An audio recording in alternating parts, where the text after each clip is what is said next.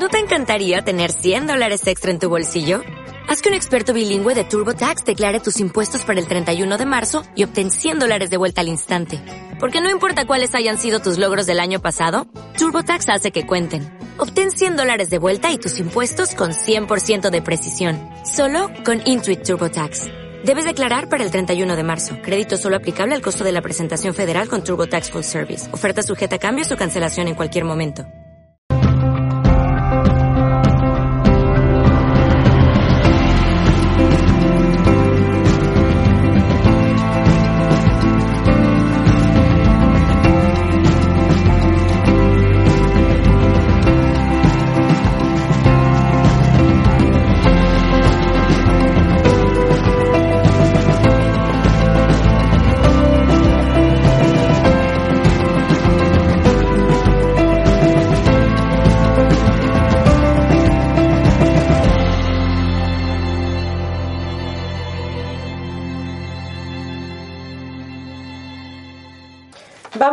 El sumario de la programación de hoy, que es un programa patrocinado por La Voz de tu Alma de Laín García Calvo, el libro que está transformando la vida de miles de personas en toda España y que ya puedes conseguirlo en la web lavozdetualma.com. Y comenzaremos en el Spy Salud, donde Carmen hoy nos va a hablar del tiempo, el tiempo, el pasado, el presente y el futuro. Del ¿Sí, tiempo, Carmen? de los tiempos, pero no del tiempo de lluvia o del tiempo de sol, no, no, del tiempo en, en minutos, segundos, décadas y Esperemos que la lluvia se calme esta semana un poquito, ¿no? Para las fiestas que, que tenemos esta semana aquí en Pues sí. Barcelona, en la Merced. Después tenemos de nuevo a nuestro queridísimo doctor Joel Ariel Rugerio Cano. Buenos días, doctor. Buenos días. Muy buenos días, ¿qué tal? ¿Cómo están amigos? Muy bien, encantadas bien. de tenerlo aquí con nosotras. Qué ilusión, gracias. Y el doctor hoy, Joel, nos va a hablar de psiconeurobioma, de lo malo, lo feo y lo bueno de la alimentación. Sí, es así, es importante este día que podamos llegar a más personas y darles eh, las bases de algunos procesos que están hoy en día, que empiezan las clases, que empieza el tiempo de saber qué hacer para eh, comer este día y, y cómo seleccionar mejor lo que vamos a comer. Pues eso va a ser también Muy eh, interesante. sí, en unos minutitos. Y si nos da tiempo, porque ya sabemos que cuando viene el doctor eh, nos falta tiempo por todos lados, pero pondremos nuestro, nuestro mini espacio de humor. Muy bien.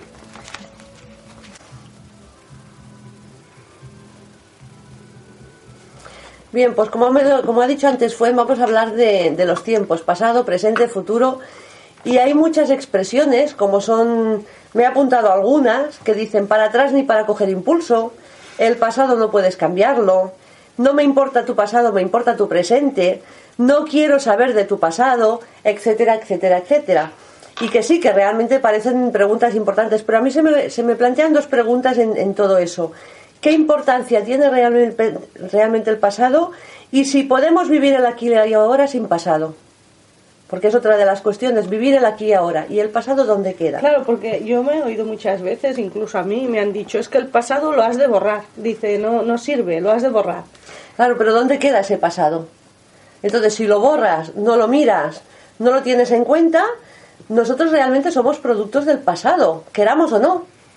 O sea, si estamos aquí hoy día es porque hay un pasado que hemos vivido y con el cual nos hemos ido forjando y estamos haciendo exactamente lo que, lo que nosotros hemos aprendido. Entonces, podemos sacar aprendizaje del pasado. Si no miramos hacia atrás, ¿cómo vamos a aprender? ¿Cómo vamos a saber dónde estamos?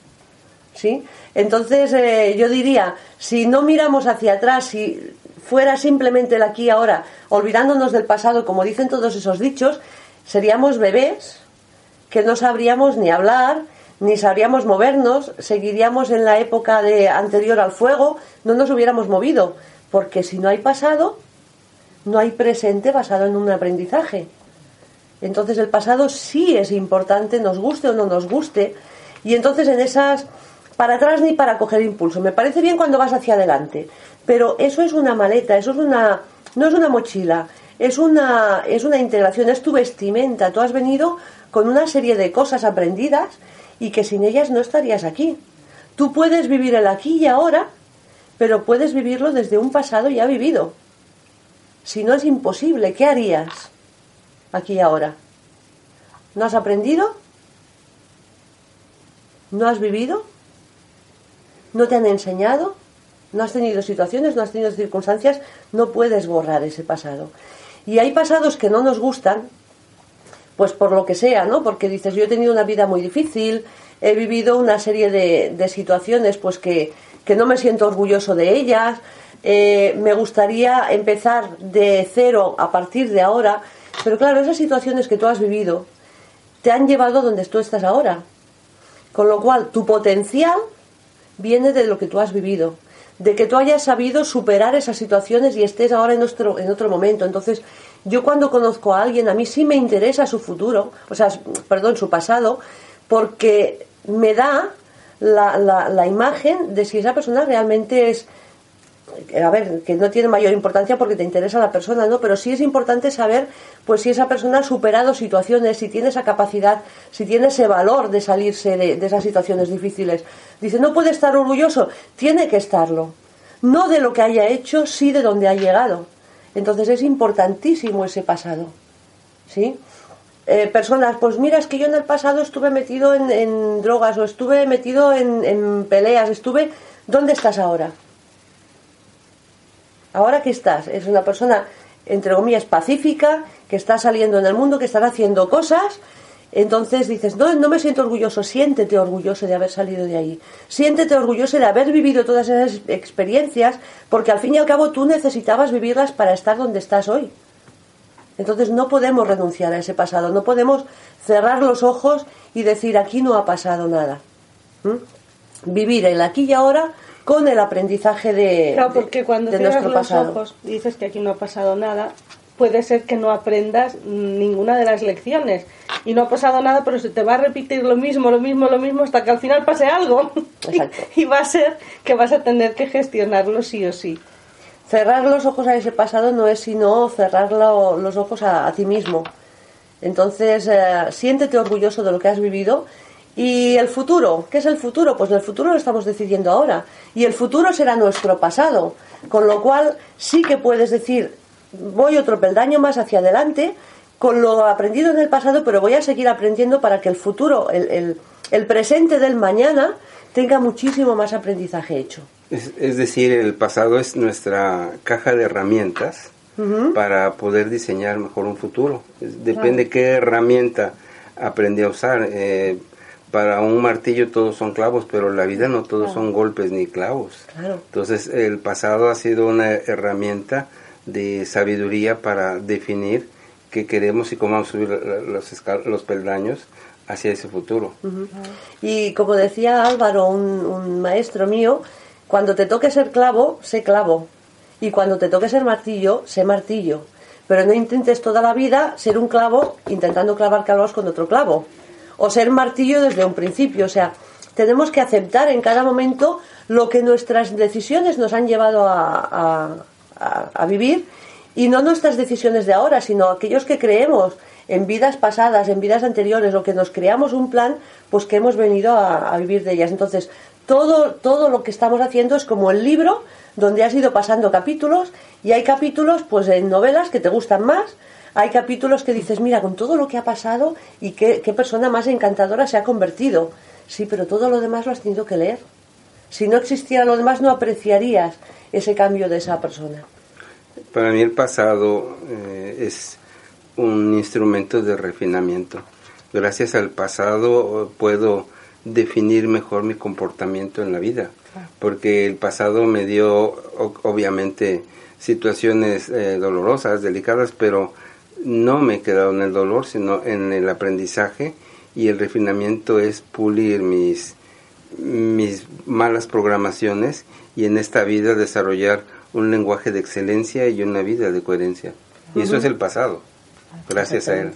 Y, si, y yo vuelvo a insistir otra vez, sin ese pasado seguiríamos estando en la época anterior al fuego, porque no habríamos aprendido nada.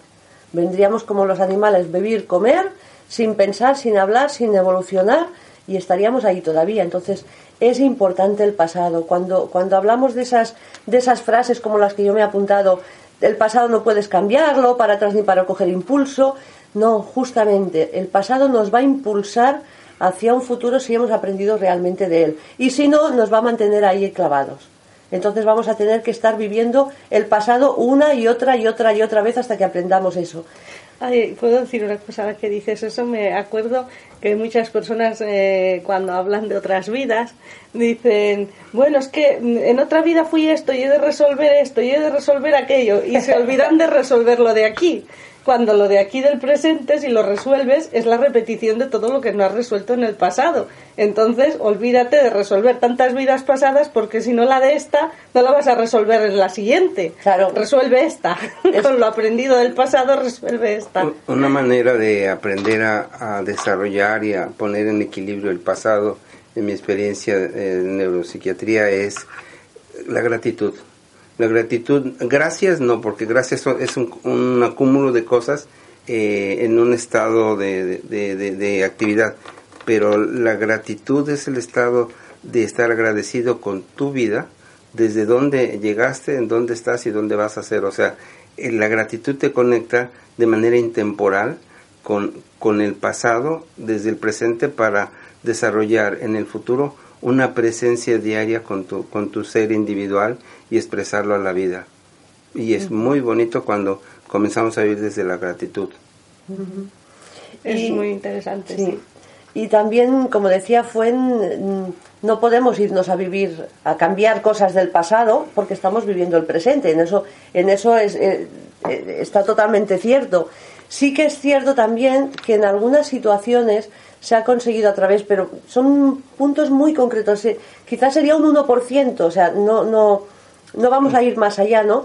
Con una regresión a ese punto de, de, de, partida de donde te viene esa, esa posible disfunción, regresar ahí y cambiar ese pasado para que tu futuro sea, tu presente sea diferente. O sea, como, como que no existe el tiempo real, entonces podemos ir a ese pasado y cambiarlo para simplemente fluctuar en otra realidad diferente. Pero esos son casos muy concretos, puntualizaciones muy concretas, repito, bloqueos, bloqueos muy, muy, muy especiales y no podemos pasarnos la vida yendo hacia atrás para arreglar cosas pensando que el, presente nos va a cambiar. Solamente en esos casos nos puede, nos puede cambiar. Y eso sería bueno que si alguien quiere hacer eso, pues que vaya a un buen terapeuta y que le pueda hacer esa regresión, si realmente, ver si realmente esa regresión es necesaria o simplemente que aprendas la lección ya de una vez, ahora, aquí, con lo que estás viviendo, y entonces tu futuro va a cambiar y no ah, se te va a repetir. Cierto, Carmen, ¿nos puedes dar tu correo que nunca nos lo das? Ah, sí. Para los que queráis escribir y preguntar cosas de lo que sea que habla cada semana. Es cc de Carmen Campos cc arroba gmail.com o si quieren encontrarlo más fácilmente es en www.loscoloresdelaluz.com porque siempre nos dicen sí pero es que luego no das el correo ni es verdad nunca lo damos pues hoy me he acordado ah, gracias pues eh, hoy voy a hacer, vamos a dejar el tema aquí, sería larguísimo de hablar, pero también tenemos aquí al doctor Joel que, me encantaría, estamos esperando ya para que nos dé esas, esas pautas para la alimentación, pero no les voy a dejar sin la acostumbrada ya reflexión. Solo una firmita del pasado, decía mi padre, eh, hijo, hay que aprender a vivir el presente desde el pasado, y decía, recuerda que el pasado es humo, el futuro es viento no lo conoces, ni uno, el otro ya pasó. Vive el presente y manda tus penas al viento. Todas. Qué bueno. Pues voy a hacer la pequeña reflexión que se titula Tiempos y es curioso porque justamente hablando del tiempo me he ido al pasado y me he ido a 1991 donde estuve haciendo un escrito acerca de justamente de este tema. Entonces he recuperado esto del pasado y voy a leerlo ahora para, para explicar en pocas palabras lo que, lo que el tiempo realmente es para mí. Tiempos. Tiempos para cada una de nuestras épocas pasadas, presentes y futuras. Tiempos de vivir, pensar, amar, recapacitar, odiar, conocer, aprender, morir. Tiempos. Tiempos todos ellos diferentes, pero similares para cada una de las existencias de la Tierra. Tiempos. tiempos que van apareciendo indistinta o conjuntamente en cada milésima de segundo de nuestra infinita existencia. Tiempos, tiempos que no pueden ser comprendidos por separado sin estudiarlos conjuntamente y que a su vez no pueden ser comprendidos conjuntamente sin estudiarlos por separado. Tiempos, tiempos que se repiten encadenados en cada segundo del infinito futuro, mezclándose con el ya presente pasado. Tiempos, tiempos con los que juegan nuestras almas con unos cuerpos como marionetas movidas por invisibles hilos de horas, minutos, segundos. Pero ¿qué es el tiempo? Sino una realidad viva, palpable, presente en cada palabra, cada acto, cada movimiento. Pero ¿qué es el tiempo? Sino una fantasía, un sueño irreal, una pesadilla de la que en muchos momentos quisiéramos despertar. Pero ¿qué es el futuro? Sino un abanico de posibilidades entre las cuales estamos escogiendo con cada suspiro en nuestro tiempo supuestamente real. Pero ¿qué es el pasado? Sino un presente vivido. con el doctor Joel Ariel Rugerio Cano. Y vamos a hablar un poquito de él, que yo una de las cosas que más admiro es lo investigador que es. Está toda la vida investigando.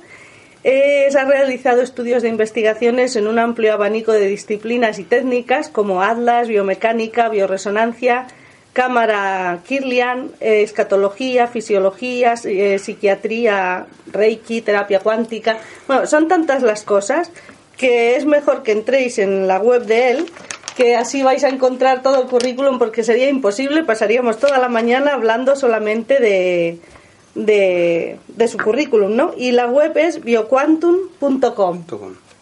Y hoy el doctor Joel nos va a hablar de algo muy interesante y es eh, la diferencia entre comer y nutrirse, que no es lo mismo. Y nos va a hablar también, entre otras cosas, de lo malo, lo feo y lo bueno de la alimentación y mejor ya lo escuchamos a usted, doctor, que nos cuente. Gracias. La idea, la idea de hoy es, aprovechando ahora sí que el tiempo, es lo que, lo que se está de moda y que se va a dar un tema en, en México en un mes. Eh, nos tocará ir a hacer un resumen del, del neurobioma humano y de la investigación personal sobre el psiconeurobioma que tiene todo que ver con lo que nos alimentamos y cómo la comida es un reflejo que actúa también sobre nuestro campo emocional a través del segundo cerebro, es decir, de nuestros eh, intestinos y a través de, los diseños que hay entre las neuroconexiones de intestinos, eh, hormonas y transmisores nerviosos pero hablaremos de la, de la simplicidad, ¿dónde comienza esto? ¿Por qué empiezo por lo malo y no por lo bueno? Pues justamente porque la humanidad estamos en un proceso de procesos donde lo primero que, considero como malo es que tanto la comunidad científica como en, los hogares confundimos eh, la, la dieta con la comida tanto que cuando una persona sube de peso le dicen ponte a dieta. Y la gente piensa que entonces ahora no como. Y no es así. Eh, un régimen alimenticio tiene que basarse en la inteligencia y en el equilibrio de, de, los nutrientes, asesorados obviamente por un profesional de la, de la salud o de la nutrición. Otra cosa que es, que es mala desde mi investigación, que es parte de lo que vamos a hablar en la Ciudad de México, dentro de un mes, el 17 de octubre, es explicar sobre las comidas adictivas, todo lo que hace que una persona lo que come le aficiona a pedir más. Una, una gaseosa de, de, de, cola te la tomas y aparentemente antiguamente era pectina, era cola, era quina. Hoy en día son muchos aditivos los que hacen que te las tomes, te distiende el intestino y a los 30, 40 minutos al haber pasado su reflejo al sistema nervioso, te pone más de nervios y para calmar esos nervios pues pides más. ¿Y por qué? Pues por al tener algunos componentes químicos y en, dilatar el intestino se pegan las fibras intestinales y te pide un poco más. ¿Y qué pasa? Pues te vuelves adicto a, a ese tipo de comidas. Coca-Cola, hay muchas Yo no digo nombres de anuncios. De marcas yo no hablo, ¿eh? No, eso lo he dicho yo, ah, porque conozco personas que son adictas a según ah, en, México se llaman así. Sí. Eh, eh, otra serie de cosas que hay malas dentro de la alimentación es justamente la, contaminación.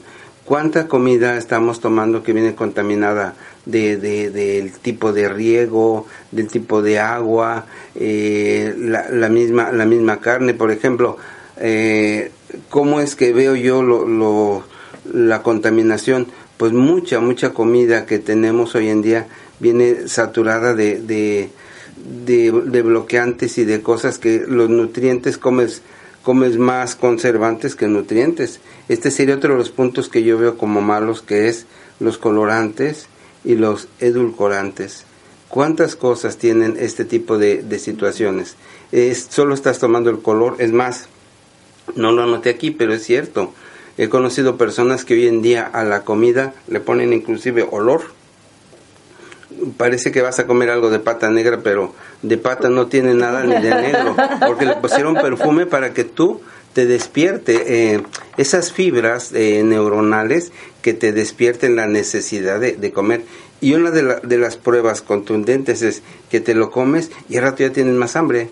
Al momento parece que te deja satisfecho, pero más tarde dices, uy, ¿qué me pasa? Que parece que no he comido nada o al revés, cuando tienen demasiados distensores, precisamente por los por los eh, edulcorantes, se te distiende el intestino y dices, uy, ya, me llené. Y pasan hora y media y otra vez se te vacía el, el estómago, te pide comer. Otra de las cosas que veo como malas es el estrés, el estrés alimentario. Cuando, cuando estás comiendo, qué bueno que llegamos a muchos países y, y a muchos lugares, ¿qué haces cuando estás comiendo? Parece que está la televisión de un lado dirigiendo tu comida y tú del otro. ¿Cuántas veces eh, dedicas a masticar? ¿23 a 32 por, por, por bocado? No. Come rápido porque ahora si estás trabajando todavía es mucho más rápido la comida, es mucho más la cantidad de estrés, mucho más las descargas de adrenalina, no la adrenalina para comer que la necesidad de salivar la comida. Eh, a veces hay animalitos más inteligentes como las vacas, tienen siete estómagos, comen y reposan para que los estómagos estén poniéndose de acuerdo. Yo, doctor, una vez fui al médico porque yo decía, no, puede ser que tú no comes y, te engordas. Y me mandaron al cardiólogo porque tenía no sé qué, ya ni me acuerdo. Y, pero sí lo me acuerdo lo que me dijo, y es que me dijo, ¿cómo comes? Y claro, yo le dije, bueno, cuando unos empiezan que pasan por el primer plato, yo ya estoy en el postre. Y me dijo, por eso te engordas. Dice, tienes que ir despacio para comer, has de hacer conciencia y salivar, como dice usted, has de salivar, dice, porque si no, no da tiempo de, tan rápido. Y es que no lo hacemos, es verdad. Es, eh, por eso es la idea de, de ahora que empieza el trabajo y ponerse en marcha, eh, conocer este tipo de cosas. Otra cosa mala que yo he visto es la desinformación. No sabemos eh, todo lo que parece que nos dice la publicidad es lo que hay que comer y en lugar de buscar, por ejemplo, en la comida, cuando vamos al, súper, las etiquetas, la misma etiqueta te está diciendo la cantidad de, nutrientes que tiene o de azúcar y tú eres el que estás definiendo qué es lo que haces para, para llevar a casa. Si abriéramos la, la nevera, te darías cuenta que más de la mitad de lo que está ahí adentro, más que, más que nutrirte. Puedes saciarte, sí, pero ayudarte a tu salud, ¿no? Solo estamos haciendo una inversión para nuestro pues para nuestro futuro, ¿no? Que nos puede enfermar. Otro pero, pero es curioso que, que hasta la gente, las personas, eh, sobre todo los adolescentes, están tan acostumbrados a ese tipo de comida con aditivos, con conservantes y, con agua inyectada y todas las frutas adulteradas con sulfatos y, y demás, que les llevas algo natural y te dicen que no tiene un gusto, que no les gusta, que no lo quieren, que yo tengo, por ejemplo, el otro día vimos una niña con, con, con la sandía, por ejemplo, ¿no? Esas sandías que están sin pepitas, que son química pura, o sea, eso es, es de, de, injertadas, injertadas. Y, cosas así. y no tienen ni una pepita y además las comes y, y no tienen un gusto así de, de, sandía y le llevamos, le vimos una, una sandía con sus pepitas de huerto, sin sulfatos, de, de forma totalmente natural, y decía que no la quería, que no tenía un gusto que a ella le, que le, llamara la atención. Entonces dices, estamos tan acostumbrados a esos conservantes que ya no somos capaces de, de valorar y de apreciar la, lo natural, ¿verdad? Es que estamos desacostumbrados a, comer. Y como él dice, son adictivos. Eh, Sí, y ah, por ejemplo hay un libro del doctor Moss, Michael Moss, que te, en inglés es eh, sal, eh, azúcar y grasa. En España ya lo puedes conseguir y se llama eh, comida basura. Y te habla de, de, de, la cantidad, por ejemplo, que, que, antes, antes nos daban de, por ejemplo, de, hojuelas de maíz, sin decir marcas, un montón de hojuelas de maíz y venga azúcar y encima la leche. Y de, y de nutrición, ¿qué es lo que tenías? Muchos expansores y todos estos expansores del intestino lo que hacían era tener niños más lentos para aprender y decían, no, es que el niño ya se alimentó. Mm, bueno, se alimentó, pero no se nutrió. Y la vida, la vida hoy en día te exige nutrirte. Los adolescentes han perdido el gusto de, la, del sabor de la comida porque eh, es necesario, aquí en este libro te explica cómo las se ha industrializado la comida para generar bloqueantes del sistema nervioso para que eh, estemos comiendo y comiendo lo que en realidad no necesitamos. Una pregunta para casa es, ¿en realidad comes por, por hambre? ¿Comes por horario? ¿Comes por necesidad? ¿O comes porque sabes que es lo que te hace falta? Cuando tú sabes comer lo que te hace falta, puedes diseñar exactamente eh, tu, tu dieta y de esa manera alimentarte y comer. ¿Qué quiero decir? A veces parece que es difícil estructurar un programa de comer en casa y en verdad es más sencillo y te voy a comenzar a dar las, las pistas. Tú puedes diseñar tu comida para una semana, ¿qué necesitas? Y, y, repetir el programa un par de semanas y luego en dos semanas más vuelves y en un mes ya tienes lo de cuatro semanas y puedes ir diseñando y jugando con, con colores, con sabores, con cosas que sean de fácil digestión, con cosas que se puedan absorber realmente, pero sobre todo, ¿cómo sabes si lo que comes eh, está ayudando a tu familia? Ve el carácter. Una buena comida te tiene de buen humor. Una comida pesada te hace estar pesado, tenso. La gente, mira, a veces hablas con alguien que se ve que todavía trae el, el bocadillo, te habla y, está saliendo el bocadillo antes que la persona, ¿eh? Y cuidado, sale el, olor de que todavía, ¿eh? Todavía ahí está el, el aliol y, cosas así. ¿Por qué razón? el chorizo, lo que sea así, ¿eh? ¿Por qué razón? Porque el organismo no está preparado. Es raro que si alguien toma una alimentación equilibrada tendiente a, frutas, verduras, a no, a no conservantes, su aliento, su carácter, eh, sea así. Somos lo que comemos, alguien dice. Otro de, lo, de las cosas malas que veo son los prejuicios. Eh, no comas esto, o no comas aquello, o tal o cual. Y cuando entran los prejuicios en la comida, inclusive muchos adolescentes, por eso se rebelan, porque les exigimos comer algo y luego los adultos no somos coherentes. Y entonces el adolescente no sabe hacia dónde dirigir realmente lo que, lo que necesita comer para tener un, una comida equilibrada. porque los adolescentes ya no quieren palabras, quieren hechos. Hechos, exactamente. Y el último de los hábitos malos que yo he visto en la nutrición es la parte genética, la parte de raza, la parte de sexo. Hoy día lo vemos precisamente en, España, en Barcelona. Hay gente genética de, otro lado. Obviamente sus hábitos de comer no van a ser los de aquí entonces, que comenzamos a ver? Eh, restaurantes de este tipo de comida, ¿sí? ¿Y, y qué más hay? Pues la raza, una raza eh, de aquí de España no es igual que una raza de, de Latinoamérica, Norteamérica, de, Europa del Este, etcétera. Entonces, sus necesidades, su, su, su, sus propios mecanismos genéticos son diferentes. Otro, el sexo. Una mujer necesita un tipo de alimento diferente al, del hombre, dígase como se diga, sobre todo en épocas de, de, su reciclaje. Y no es machismo, es coherencia. es coherencia. ¿Y por qué si necesita más hierro en ciertos días la mujer no es coherente y no se da cuenta que es cuando más podría consumir hierro en ciertas cantidades a través de comida? Ahora, ¿Qué otra cosa hay dentro de esos hábitos de, de, raza, etcétera? Lo que pasa en casa, yo, yo estoy seguro. Mira, lo comento siempre. ¿Qué es lo que come el Señor? Lo que le da la esposa. ¿Y qué guisa la esposa? Por lo que le dijo su mamá. Entonces, ¿qué comen los, los esposos? La comida de las suegras. Y mi pregunta es, ¿la, suegra a, qué, a, qué, a qué colegio de nutrición fue? Sí, es verdad. Eh, no es que sea malo, ¿no? Son, amorosísimas. A mí me quiere mucho mi suegra, pero cuidado, o sea, la, la comida nos falta eh, hoy en día, con toda la velocidad, con toda la cantidad de información, saber qué estamos haciendo en la, en la comida. Muchos de, de, lo, de los problemas que hay en la, en la comida son alteraciones o patologías, como precisamente es, es diabetes, es inclusive eh, cáncer, alteración del sistema inmune, porque por lo mismo que nuestra nuestra serie de, de comida y de, y de hábitos están alterados, pero vamos a hablar un poquitito de lo feo. Lo feo. Hemos hablado de lo malo. Ahora ahí, ahí, va a ser un, que me ha venido, ¿no? De decir, bueno, durante toda la vida las personas se han alimentado y han ido de, de una tradición a otra, pero claro, antiguamente comían lo que la tierra les daba, lo de su entorno Hoy en día, claro, tenemos los supermercados, tenemos la propaganda, tenemos el, el esa consumismo. La exportada de otros países, como él dice, que no es lo mismo en un país que en otro, pero no es la... Por eso hablaba de las etiquetas. Y ahora sí que hay que aprender realmente a alimentarse.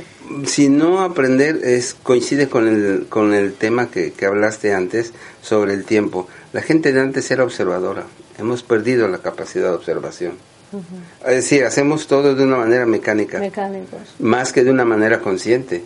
¿Y quién tiene la culpa? Pues, pues la vida, eh, la velocidad de la vida. Eh, los, los, los, supermercados, etcétera, están hechos en función de la necesidad de vivir rápido. Los restaurantes de comida rápida que cada vez abundan más, ¿por qué? Porque hay gente que quiere vivir su vida rápido.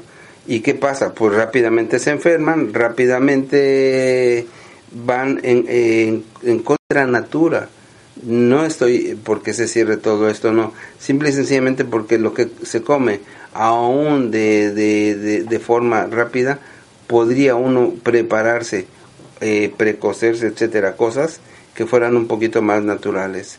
Podría uno tener más tiempo, podría uno detallar más en función de, de lo que necesitamos.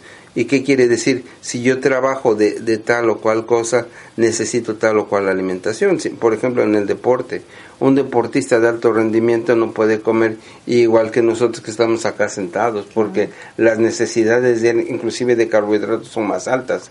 Y sin embargo, mide sus hidratos de carbono o sus azúcares y nosotros que tenemos una vida tranquila comemos más carbohidratos que un deportista de alto rendimiento.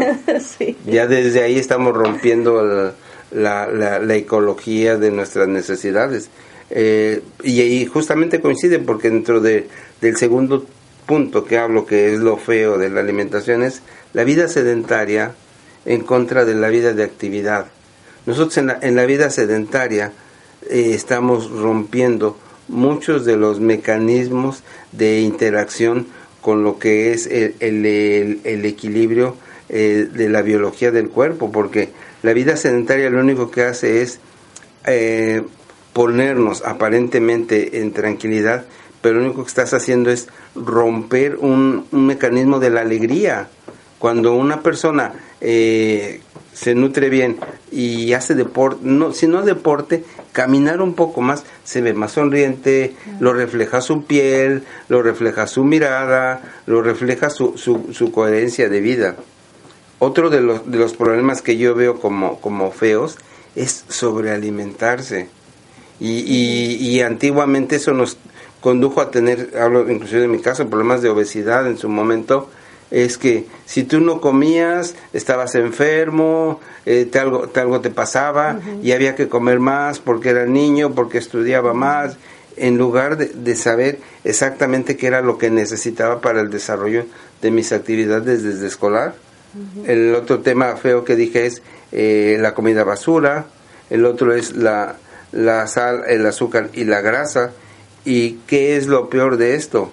Que a nuestros hijos le damos cualquier cosa de en lugar de comida. Y la, con tal de que coman. Con tal de que coman. ¿Y qué es cualquier cosa? Pues mira, si va a la, escuela es, es que ahí ya me meto en más problemas, pero pues se habla.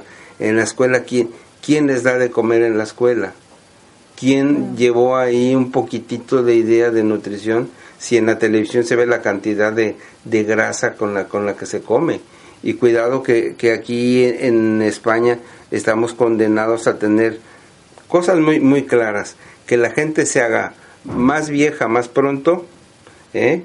que se que pierda más la coherencia mental. Vemos más enfermos de Alzheimer de, de déficit de atención de obesidad. Y por qué será esto tiene que haber allí detrás todo un mecanismo de comportamiento eh, disfuncional. No digo que sea malo disfuncional por por falta de información falta de orientación está calculado en un pronóstico que los niños van a vivir menos que sus papás por este tipo de, situaciones en la comida. La obesidad infantil es una asignatura pendiente y se calcula que en España el 53% de la población adulta eh, y el 27,6% de menores sufren sobrepeso. Entonces, hay dos temas ahí. Uno es sobrepeso, pero el peor es obesidad. Y la problemática de, la obesidad es que cada vez estamos más y más tendientes a este problema porque la, al no tener información, ¿qué sucede? Por ejemplo, eh, hay otro libro del doctor Richard Passweather que habla sobre la nueva supernutrición donde dice que las espinacas pueden perder la mitad de su contenido de vitamina C cuando se conservan a la temperatura ambiente por tres días. ¿Y qué pasa? Las, las, las patatas precocinadas prácticamente ya pierden su vitamina C. Entonces, imaginaros, las mismas eh, pastas, eh, si, las, si se sobrecocinan, se vuelven eh, un, un, azúcar tóxico. La pasta tiene que ser al dente antes de que haga todo su proceso bioquímico. Si se hace al dente, en vez de que sea un, un, un azúcar tóxico o un almidón, es benéfico y entonces lo que hace es ayudar a estos mecanismos compensatorios. Vamos ahora a, lo bueno para ir. A lo bueno, a lo, bueno. De que usted decía antes de las pastas, es verdad, ¿no? Que el, que el, pan se hacía, la harina se hacía pegamento, harina con agua. Harina con agua, sí. ¿Y ahora qué pasa? Que se pone en los intestinos cuando... Sí, nosotros cuando, sí, explicaba, por, hablando de la, Pero eso ha sido de, la, de la microbiota que cuando nosotros en la antigüedad para pegar algo hacíamos de harina y agua pegamento. Y cuando tú hoy en día pones, por ejemplo, un cortado con un croissant, estás haciendo harina con agua calientita. Y si lo metes al proceso enzimático, esto comienza a dilatarse y a hacerse verdaderas barreras de, de pegamento. ¿Qué es entonces lo bueno que tenemos que hacer nosotros? Lo primero que tenemos que hacer es educarnos, no hay mejor medicina en el universo que la educación. ¿Para qué nos tenemos que educar?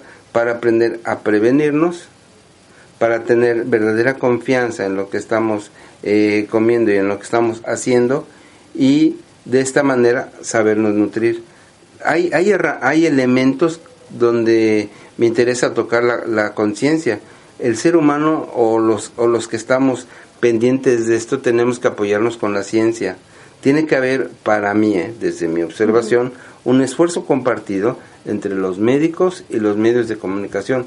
Lo curioso es que a veces se ven médicos recomendando cosas que de antemano sabemos que son tóxicas en los medios de comunicación y este es un contrasentido de lo que estoy diciendo.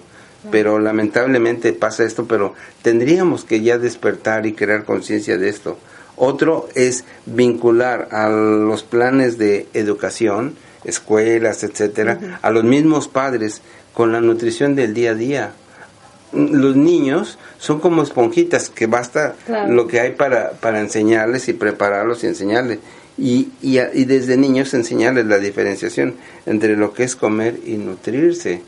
¿Y para qué sirve esto? Pues para ir creando en el organismo mecanismos de limpieza. Entonces, ¿qué es lo bueno? aprender a, a, comer sano, a aprender a tomar líquidos, no es tomar líquidos de golpe, es ir también, así como la comida se tiene que salivar, el agua se tiene que saborear.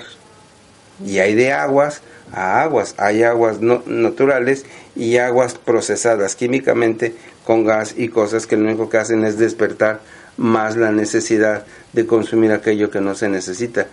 Conclusión de esto es aprender a, a limpiar, aprender a desintoxicar, aprender a mantener y, llegar a prever. Estos cuatro pilares nos ayudarán a tener una mayor conciencia de vida, una mayor conciencia de salud, pero sobre todas las cosas a tener una, una, mayor, una mayor eh, ecología del sistema nutricional en nuestro cuerpo. ¿Por qué? Nosotros cuando no tenemos esta ecología sana, eh, el psiconeurobioma hace que se nos bloqueen las hormonas de nuestra corteza cerebral y nos dé más hambre y nos haga engordar y se nos despierte la zona del apetito porque se bloquea una, una enzima llamada la leptina. Cuando la leptina se desajusta, se desajustan los factores de, de hambre y se despierta una farola que te pide de comer. Y cuando se nos desajusta esto, comemos todo menos algunos eh, complementos o suplementos o herramientas que tengan cobre, porque el cobre lo que hace es ayudar a que el páncreas no trabaje tan estresado y no haga que, que el azúcar que entra al cuerpo se convierta en grasa y te, y te desajuste y te haga con una, una diabetes mal, mal disfuncional solo por un eh, déficit en tu nutrición. Yo eh, hay cosas que he aprendido cuando voy con Carmen a comprar. Al principio era una pesadilla ir con ella porque cogía algo del supermercado a ver y me miraba. E, e, 4 5 es. Esto no es bueno, ¿cómo te comes esto? Ahora ya... he aprendido ya a relajarme y a decir, bueno, y ahora hasta yo miro lo mismo, hasta yo misma ahora acabo mirándolo y digo, a ver, si no tiene ninguna, mejor. Y entonces si no tiene ninguna, o como mucho una, pero todas las que tienen 4 o 5 es, ya las elimino. tampoco hay que ser obsesivo porque hoy en día en una ciudad es muy difícil conseguir alimentos que no tengan que no, tengan, estos bloqueantes, pero sí lo que sí se puede hacer vuelve a lo mismo, independientemente de la, de, la, de la sobrecarga tóxica que tengan algunos alimentos que compramos puesto que no tenemos suficiente información, suficiente preparación, suficiente ojo para leer, es importante tener como si fuera un edificio las claves, saber, saber tener limpio el, organismo, saber tener limpio el intestino. Y, sobre todo saber comer con conciencia. y, en la, y en la dieta diaria, pues poner agua, poner fibra suficiente, equilibrar los micro y macronutrientes para que ayuden a que los nutrientes de, de las frutas y verduras o fitonutrientes realmente entren a donde se necesita para que estén limpiando y manteniendo y oxigenando el intestino, la gente pueda absorber y tener un mayor equilibrio en su, en su salud. Y el ejercicio, como usted dijo también antes. El ejercicio es lo que ya hace el ciclaje de, de estilo de vida, o sea, eh, estilo de vida activo. El estilo de vida activo o el ejercicio es meter dentro de nuestra programación de hábitos mínimo 30 minutos por día caminar. Caminar independientemente de todo el ejercicio que las amas de casa hacen, que, que los abuelos hacen cuidando a veces a los nietos, no. 30 minutos para ti mismo, regálatelos, regálatelos caminando. Y, y ya para ir cerrando parte de, de, mi, de, mi, de mi charla de este día es regálate a ti mismo la autoestima. ¿Qué quiero decir? Cinco minutos, diez minutos de meditación, de relajación, de darle a, esa parte del cuerpo que, que no hablamos, pero que está ahí, que está silenciosamente esperando, abriéndote la puerta, decir aquí estoy, eh, en la mañana o una vez al día o antes de acostarte, habla contigo mismo, da gracias a la vida, porque estás aquí y no estás en otra parte. Podemos estar en un lugar donde haya guerra, donde haya eh, desastres, etcétera, pero estamos en un, en un país bendito de paz, de armonía, de afecto, donde, donde todavía nos vemos y nos estimamos, pero la estimación tiene que comenzar desde la autoestima. Sin pasado, sin futuro, sin presente, desde la nada, desde lo que tú eres, dar gracias por estar aquí. Y entonces puedes conectar con tu alma, puedes conectar con esa voz que está dentro de ti y dar gracias simple y sencillamente por estar en esta experiencia de vida. Te recomiendo también que nutras tu ser.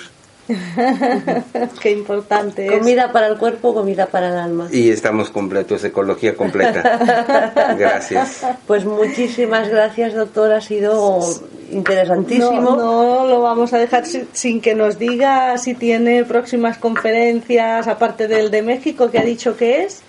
Es sobre neurobioma, eh, esto es en el Distrito Federal, aparte de otras cosas que haré en la ciudad de Puebla y Querétaro pero para principios de año tenemos el psiconeurobioma ya presentado para, para, para Francia, donde vamos a hablar mucho de, de los circuitos de memoria, los neurotransmisores, eh, lo que es el, el, biocampo y algunos descubrimientos de física cuántica para la decodificación de, de los neurosistemas. es esto lo que lo que trabajaremos en enero.